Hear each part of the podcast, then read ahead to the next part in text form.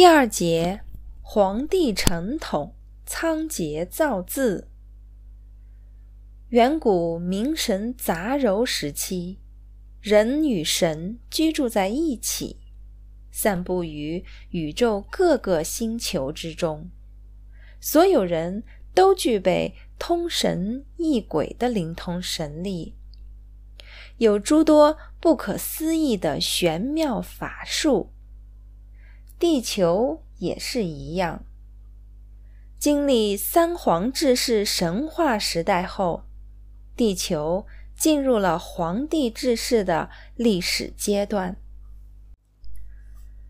在皇帝治理时期，神归天，人属地，鬼入冥，四回山，禽飞灵，鱼下水，一切各安居所，互不相扰。但是此期。因人心欲望渐多，导致灵通神力大失，就是皇帝也无法通过天人感应获得治世之法，仅局限于学习安身立命之道。为此，皇帝任命仓颉为天官，专项负责与天地交感事宜。期望感通上天，传授治世良方。仓颉受命之初，同所有人一样，仅得安身立命之道，无法深入获取治世经国之法。经过一段时间之后，也始终无法突破瓶颈。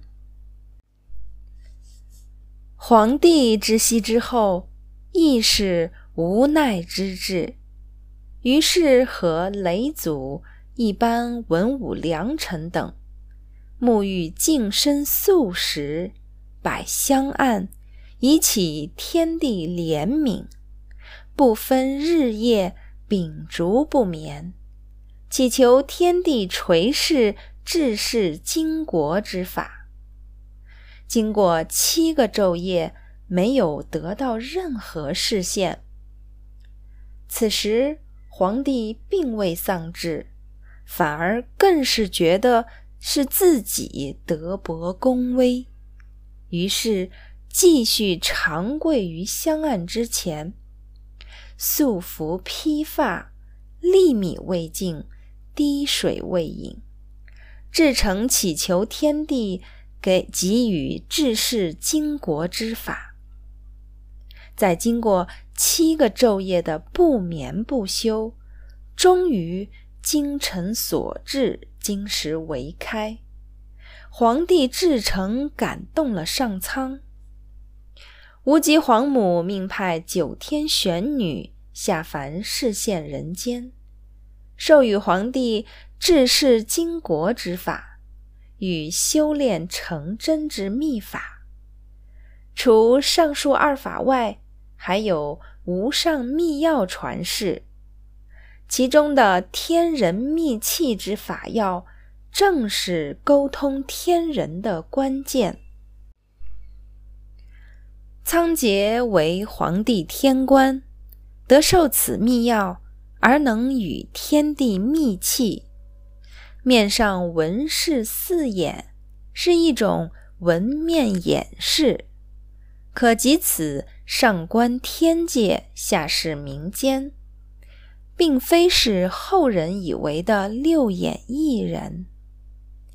仓颉将所看到的点点滴滴具象以图画记录，经过一段时间成册后，呈报皇帝。此画册中记载的内容就是造字伊始，当时只是一种记载实际内容的方法。自此之后，人们也相继学习画册内容，用于记录日常中的点滴。因此，仓颉被后世尊为文字始祖。三皇时期，人神之间的交流，除了灵通神力之外，还有依靠先禽灵鸟，如鸾、凤，传世天启圣音。皇帝治世之后，随着一切各安居处，先秦灵鸟也不再临凡传达天音。然而，因皇帝至诚，得无极皇母前九天玄女授法之后，虽然人们通天本领大失，但亦能通晓吉凶，了知天地演绎真实意，并且明白如何通过文饰、舞蹈、音乐配合，完成人天交感。传导信息，由此弥补先秦灵鸟不再传世天音的遗憾。此套天人交感仪轨，就是日后世间通神的首要规制。